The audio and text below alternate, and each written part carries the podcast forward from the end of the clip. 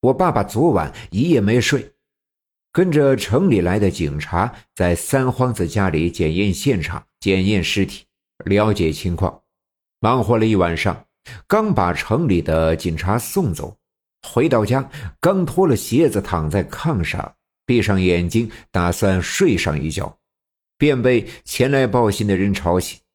听说下队包画匠出了人命，便一下子困意全消。跟来报信的人一块跑到了下队包画匠家的屋后。闻讯赶来的小分队员在我爸爸的指挥下，把吊在树上的包画匠的尸体解了下来，平躺着放在地上，仔细的查看了一阵，没有发现任何的异样。哎呀！赵六姑不是教给包画匠烧引魂咒的法子了吗？怎么这包画匠还是死了呢？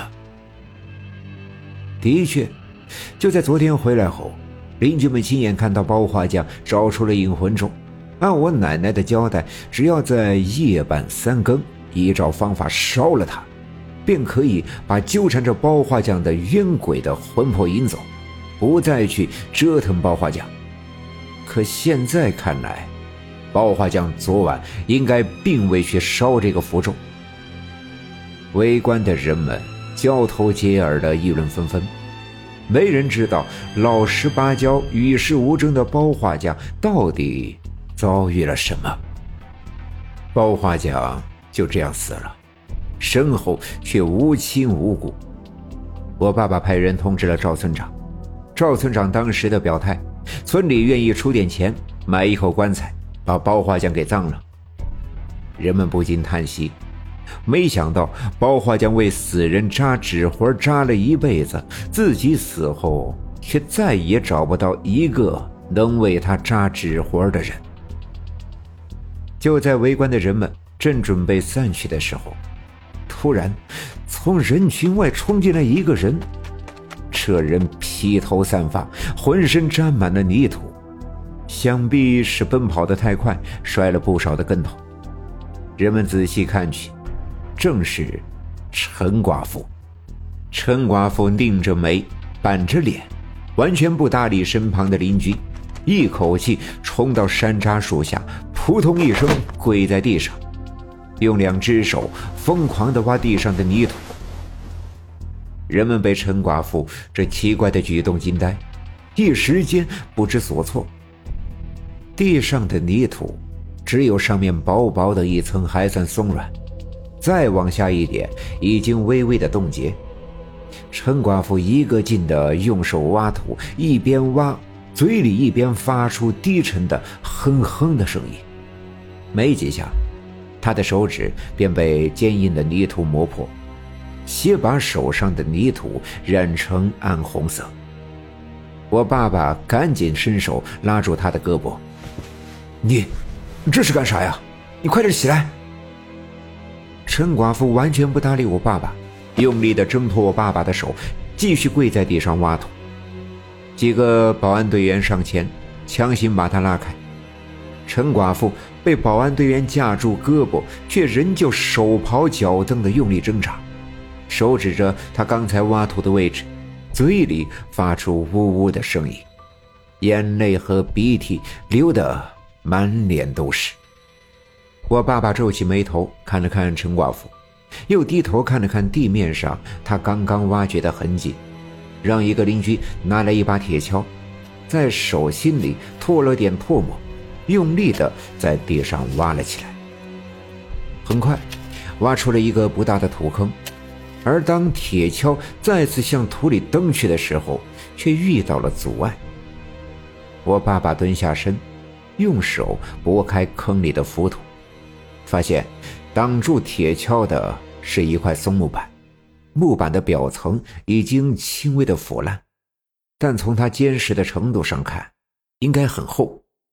几个邻居纷纷拿来铁锹，大家一起下手挖了起来。不一会儿，便挖出了一个两米多长、一米多宽的坑。出现在人们眼前的是一个松木的门板，门板上的铁门栓早已锈迹斑斑，看样子被埋藏的时间不短。我爸爸叫大家帮一把手，用铁锹撬起门板的边缘，四下一用力，哗啦的一声，门板被撬起。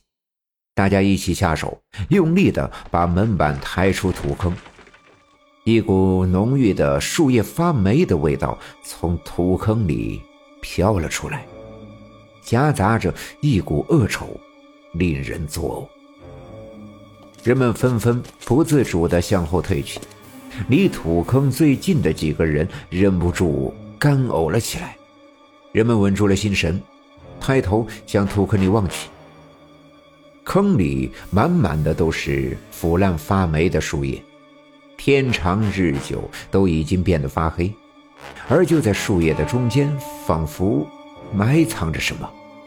我爸爸拿来一根树枝拨弄腐烂的树叶，当表面有一层被拔到两边的时候，人们惊讶地看到里面隐约的露出了一具白骨。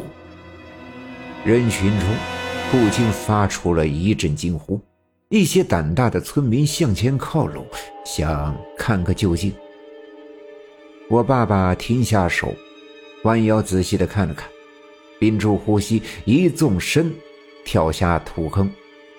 土坑里的枯叶十分的松软，噗的一下，半截大腿便陷了进去。几个小分队员也跟着跳了下来。土坑里的味道实在难闻。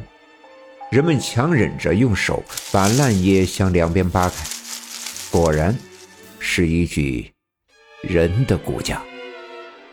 骨架上的衣服早已腐烂，只留下一些残破的痕迹。骨架很长，看样子此人生前个子较高。而更令人意外的是，这副骨架没有头骨。人们把骨架抬到了土坑外。继续在烂叶堆里翻找了一阵，再也没有找到什么。围观的人群再一次议论纷纷。我爸爸跳出土坑，拍打粘在身上的枯叶，突然想起了什么，抬头对身边的一个队员说：“哎呀，这无头尸会不会跟前几天那个骷髅头有关系？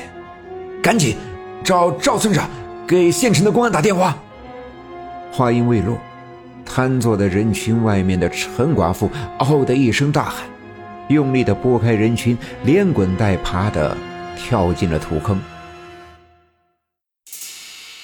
本集已经播讲完毕，感谢您的收听。欲知后事如何，且听下回分解。